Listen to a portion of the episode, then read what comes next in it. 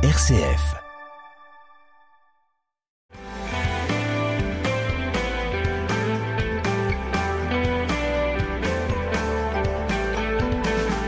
Bonjour à tous, bienvenue dans notre émission euh, Parlons agriculture ou viticulture et aujourd'hui c'est viticulture avec un invité que nos auditeurs connaissent bien qui est Bertrand Trépeau.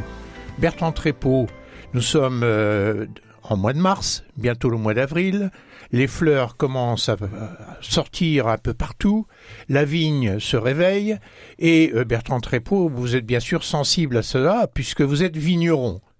Tout à fait. Vous êtes vigneron, euh, rappelons-le à nos auditeurs, sur quel beau coteau? Alors moi je suis déjà bonjour à toutes et à tous, bonjour Hubert, je suis vigneron dans les coteaux Vitria dans la jolie commune de Vanneau-le-Châtel des coteaux Vitria, les coteaux Vitria qui produisent un excellent raisin, euh, on oublie de le dire. Et d'ailleurs, Bertrand Trépoux est président de l'association de promotion des coteaux Vitria.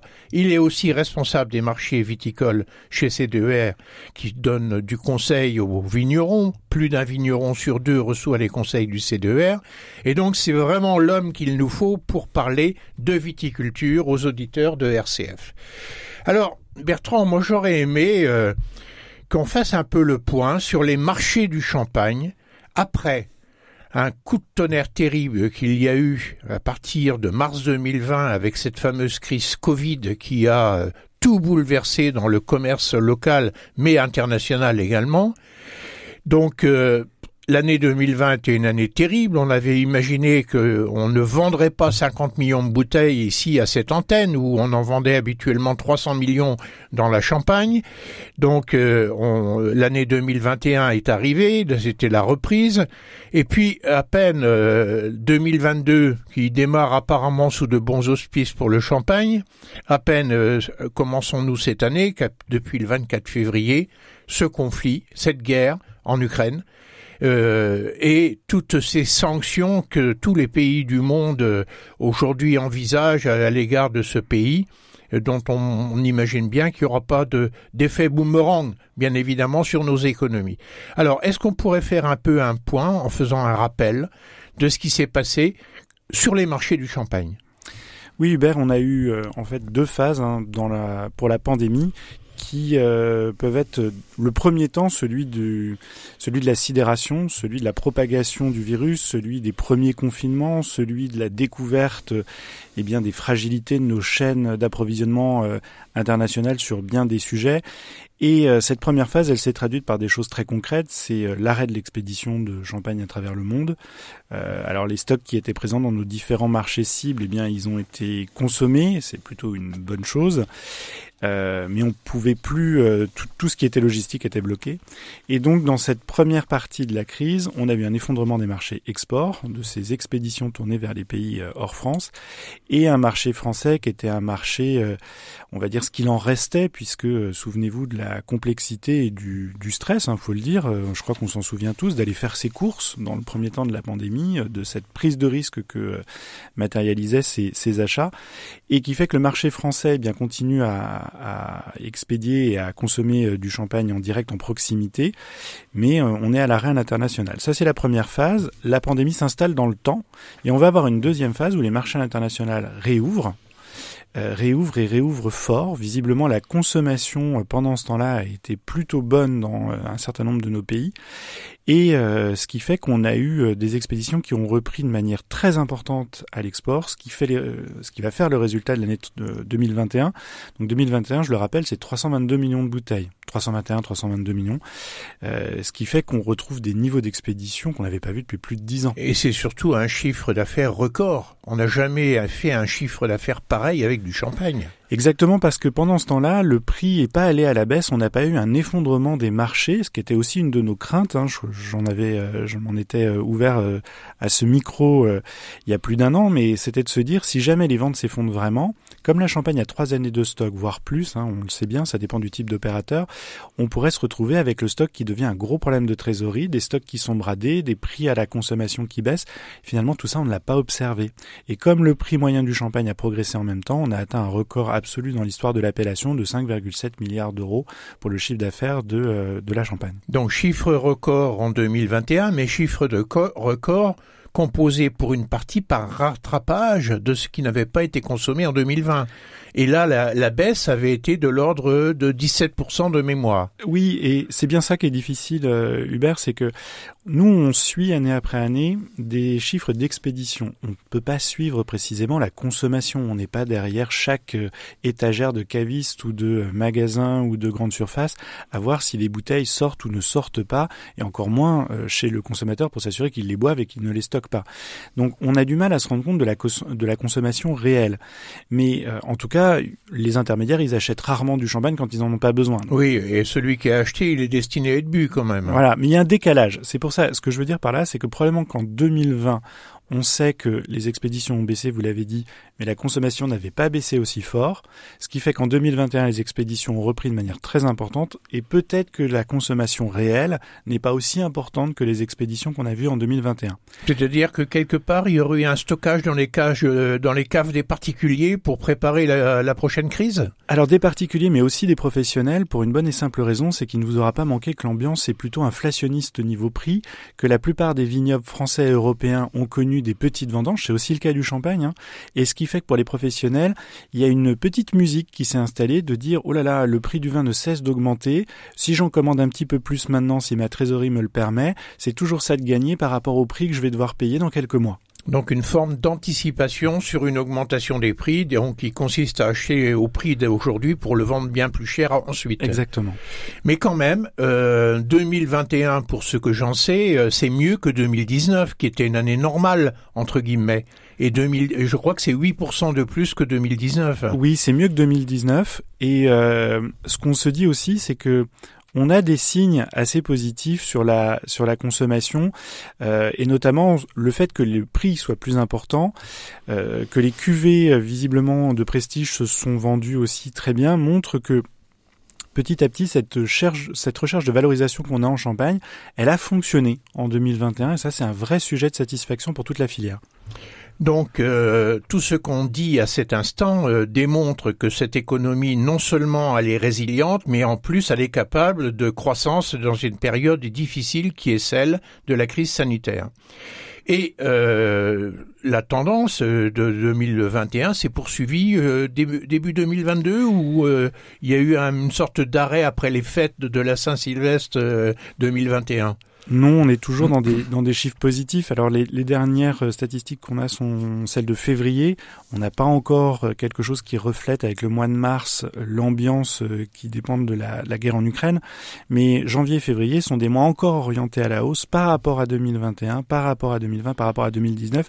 Février, 2022, c'est un mois.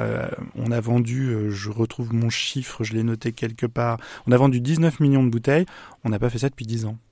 D'accord, donc une tendance qui s'est poursuivie. Pour autant, euh, Bertrand, je pense que tout le monde n'est pas logé à la même enseigne entre ceux qui fabriquent du champagne et qui le vendent. Euh, quels sont ceux qui euh, s'en sortent le mieux? Ceux qui s'en sortent le mieux sont toujours ceux qui sont orientés vers l'export. Alors, on a les chiffres globaux du, euh, du comité Champagne. C'est aussi quelque chose qu'on a vérifié chez C2R à partir d'un échantillon de vignerons euh, que nous suivons dans, et qu'on appelle le bilan commercial, c'est-à-dire qu'on arrive, ils acceptent de nous communiquer leurs chiffres très précis sur leur logiciel de gestion commerciale. C'est un échantillon qui pèse, hein, ça représente euh, près de 8 millions de bouteilles euh, Uber, donc euh, on va dire que c'est comme un gros opérateur champenois qu'on suit de manière très précise. Et on voit dans cet échantillon que même au niveau des vignerons, ceux qui ont eu la meilleure année 2021, c'est ceux qui exportent le plus. Donc le marché français, lui, continue son recul et euh, en, en, part de marché, hein, pas en volume, mais en part de marché. Et en part de marché, pour la première fois depuis, euh, je crois, l'histoire de l'appellation aussi, mais je, je, je, suis toujours, parce que notre appellation n'est pas toute jeune, c'est la première fois que la France descend en dessous des 50% des bouteilles expédiées sur une année. Oui, qui est lié au dynamisme des exportations, mais en même temps, on a un marché français qui régresse et qui, qui stagne. Et même dans cette bonne année 2021, c'est pas beaucoup plus qu'habituellement euh, sur ce marché français. Et au niveau des opérateurs, ce sont les exportateurs donc qui sont euh, les plus les plus performants. Alors euh, j'essaie d'avoir un, retour en arrière. N'oublions pas qu'on a un cycle de production du champagne qui est de 3 à 4 années, plutôt 4 années que 3 d'ailleurs avec des stocks relativement importants, avec un système de régulation volumétrique, si je puis dire, de l'AOC grâce à la réserve, qui permet de mettre de côté euh, du bon raisin, les bonnes années et des, et des bons jus euh, dans les cuves, les bonnes années, et qui permet d'en réinjecter euh, quand les années sont plus faibles en volume et qui et qu'il faut faire face à un marché qui demande de, de la production. Or, 2020, autant que je me souvienne, quand la crise sanitaire est arrivée en 2020 et qu'au mois de juillet 2020, il a fallu prendre des décisions sur la vendange 2020, on a été extrêmement prudent. À cette époque-là, on pensait qu'on allait euh, avoir une chute considérable des ventes. Alors on a dit, ne remplissons pas euh, les cuves qui sont déjà suffisamment pleines et on a mis une appellation. À quel euh, niveau de l'appellation à cette époque-là? Où il y avait du raisin plein les vignes euh, et du bon raisin et on a mis une appellation qui s'est retrouvée à 8005 ou quelque chose comme ça au lieu des 10005 habituels. Donc en gros, on a il y a 20% de la récolte qui n'a pas été récoltée et qui n'a pas eu le droit à l'appellation champagne. L'an dernier, 2021, ne l'oublions pas, même si on a la mémoire courte en matière de météo, météo catastrophique, le gel, le mildiou, l'humidité, un mois de juillet euh, où il a plu euh, comme on n'avait jamais vu, et on s'est retrouvé avec une vendange 2021, cette fois-ci avec une appellation, un droit à récolter de 10 005, mais avec rien ou pas grand-chose dans les vignes, puisque certaines vignes n'ont même pas donné 500 kilos pour celles qui étaient les plus atteintes. Alors, est-ce qu'il y a encore assez dans les caves? Pour faire face à ce marché euh, qui continue à surfer sur les succès alors la rétrospective que vous, vous venez de faire, euh, Hubert, elle est un peu cruelle pour la Champagne parce que collectivement on essaye de prendre les meilleures décisions, mais euh, autour de la table on n'arrive pas encore à mettre la météo. Oui, mais moi là, je suis placé sur l'après. C'est beaucoup plus facile de juger après que d'anticiper puisque les décisions de vendange sont des décisions d'anticipation. Donc c'est un peu la roulette russe. Oui, moi, j'aimerais jouer au loto avec les résultats déjà connus en ce qui me concerne. Euh, c'est sûr que là, en ce moment, on rentre dans une période où euh, le stock était un problème en début de pandémie. Ça, c'est vraiment aussi un, un changement qu'on a eu dans les deux phases de la, de la crise du Covid-19. Le stock était un problème au début et le stock est devenu la solution en 2021. Et on est dans une phase où le stock est la solution. Mais si on a encore une petite euh, vendange cette année, qu'on ne reconstitue pas euh, les expéditions, le stock va redevenir un problème. Le stock, c'est très variable hein, dans son rôle stratégique pour gérer une exploitation viticole. Et euh, moi, ce que je vais vous dire, c'est que on vient de passer une semaine avec une météo merveilleuse. Je crois qu'on en a tous profité ce week-end. Moi, dans le Vitriage, je suis allé au bord du lac du Der. C'était euh, absolument estival et très sympathique. Le problème, c'est que euh, une fois encore, quand euh, là on termine et qu'on voit les plaies de taille, il y a les plaies pleurent, comme on dit, c'est que la sève est à nouveau active dans la plante.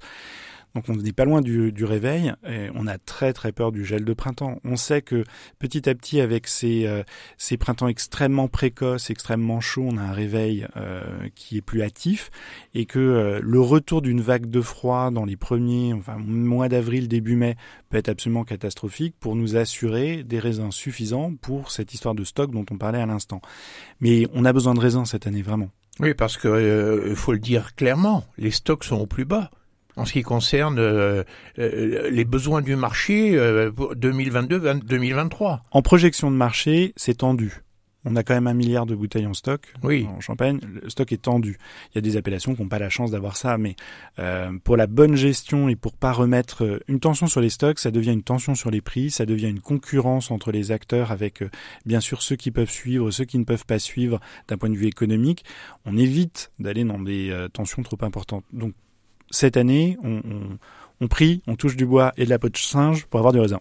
Donc on l'a bien compris, pour clore la première partie de cette émission, ce que la Champagne, ce dont la Champagne a besoin en 2022, c'est d'une bonne récolte quantitative et qualitative. Exactement.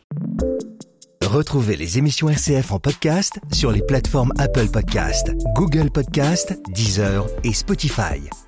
Avec les podcasts RCF, écoutez vos émissions où vous voulez et quand vous voulez.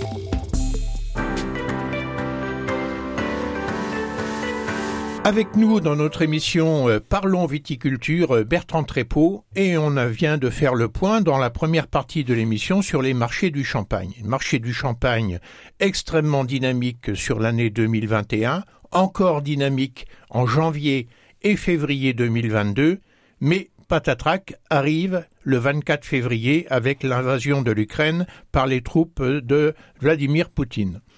Alors, euh, on a depuis eu beaucoup d'émotions, beaucoup de solidarité euh, pour nos amis ukrainiens, et bien évidemment, tout le monde se pose la question, quelles conséquences cela va-t-il avoir pour mon activité? Et pour l'activité viticole en particulier. Qu'est-ce qu'on peut dire euh, dans un premier temps, Bertrand, par rapport à cet accident sur la planète? On peut dire, euh, on peut dire trois choses. Donc, tout d'abord, euh, euh, je vous rappelle à titre purement anecdotique, mais ça s'adresse un peu l'ambiance, qu'en 2021, c'était aussi l'année du du combat diplomatique entre la Russie et la Champagne pour l'utilisation du terme Champagne en Russie, qu'on dit Champagne-Skoye. Mon russe n'est pas bon, mais et notamment son écriture cyrillique sur les sur les bouteilles. Donc, on était déjà dans une ambiance assez tendue. Ensuite est arrivé le, conflit. Je voudrais rappeler donc aux, aux auditeurs et aux auditrices les chiffres sur ces deux pays. La Russie, c'est 2,3 millions de bouteilles euh, expédiées l'an dernier.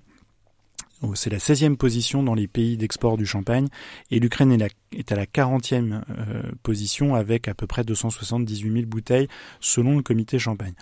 ce que je veux dire par là, c'est que ce sont des, des, marchés qui sont euh, au départ pas très pesants dans la balance champenoise. Le premier marché, c'est les États-Unis avec près de 34 millions de bouteilles. Ça permet un peu de, de mettre les choses en, en parallèle. Mais on, est d'accord sur la viticulture, l'Ukraine n'a pas le poids stratégique, la Russie non plus, qu'elles ont dans le domaine agricole. Et sur notre territoire, on va surtout parler des conséquences euh, de ce conflit direct ou indirect sur les marchés agricoles. Sur la viticulture, en tout cas commercialement, on n'est pas du tout dans le même ordre d'importance. Il faut quand même rappeler que le, champagne russe, avec euh, cette extorsion d'appellation, c'est la Crimée.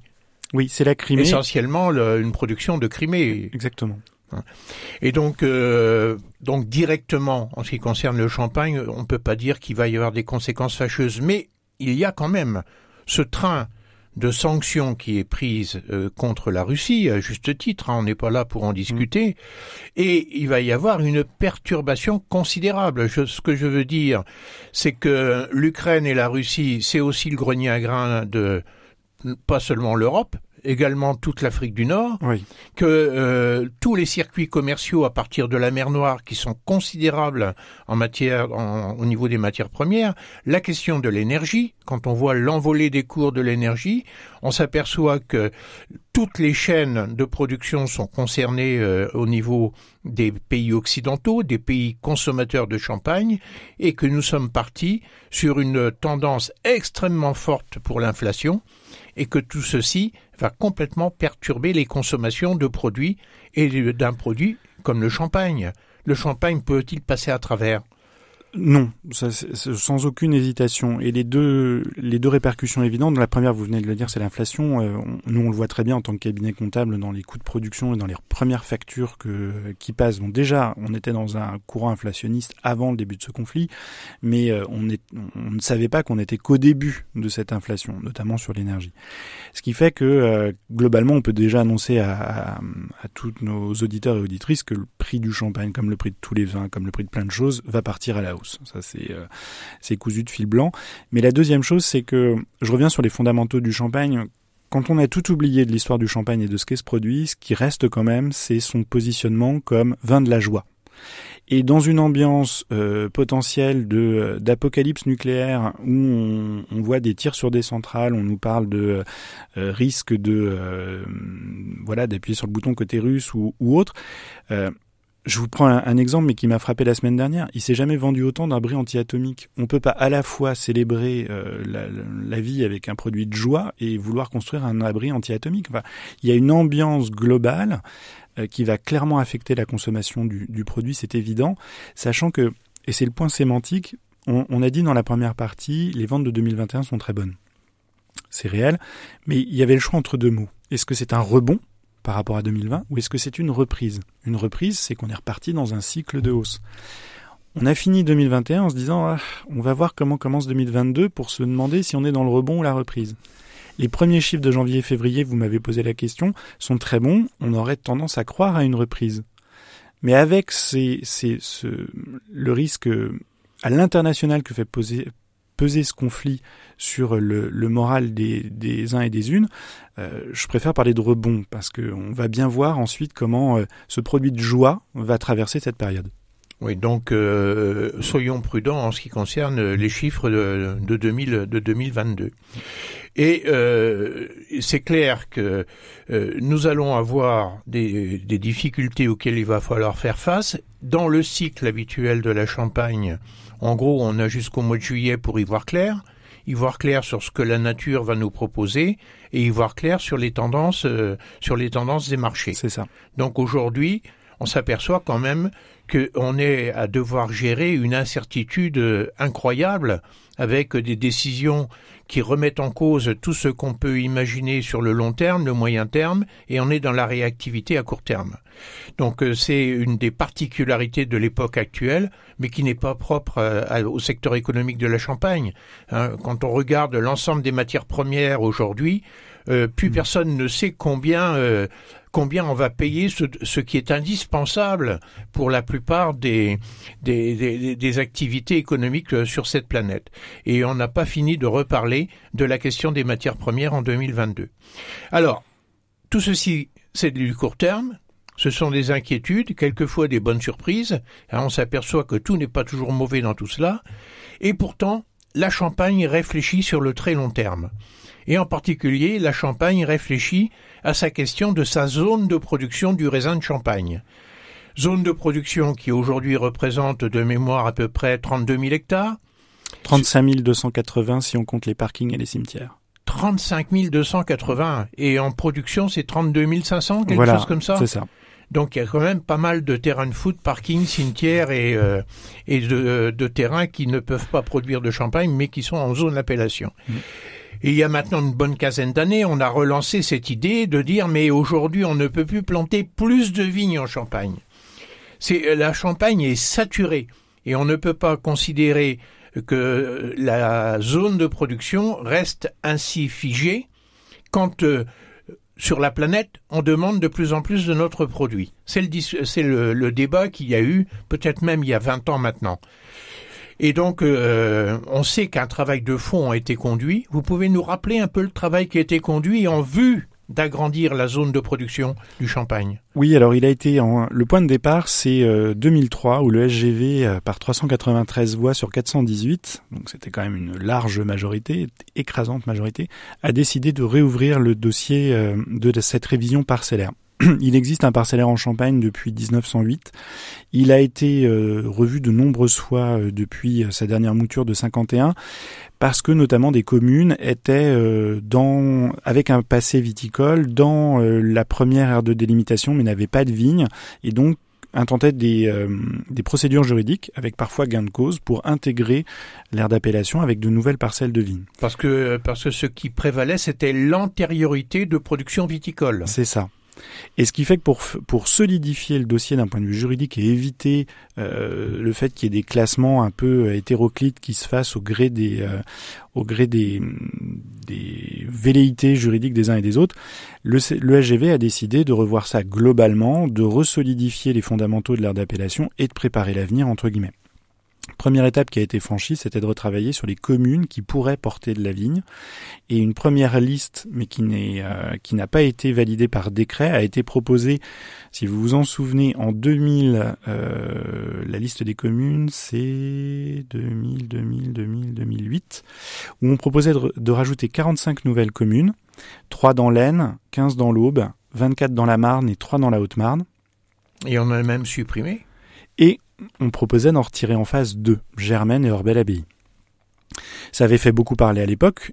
En 2008, quand il y a eu une enquête publique sur cette proposition concernant les villages, il y a eu 1300 réclamations. Elles n'ont pas été traitées parce que finalement, il n'y a pas eu de, l'enquête publique n'a pas été terminée, il n'y a pas eu de décret. On a préféré remettre ça plus tard en disant, finalement, on va tout faire dans un seul et même paquet, c'est-à-dire les villages d'un côté, puis les parcelles de l'autre. Eh ben, on va, on va faire ça en même temps. Les parcelles, le travail a commencé en 2013.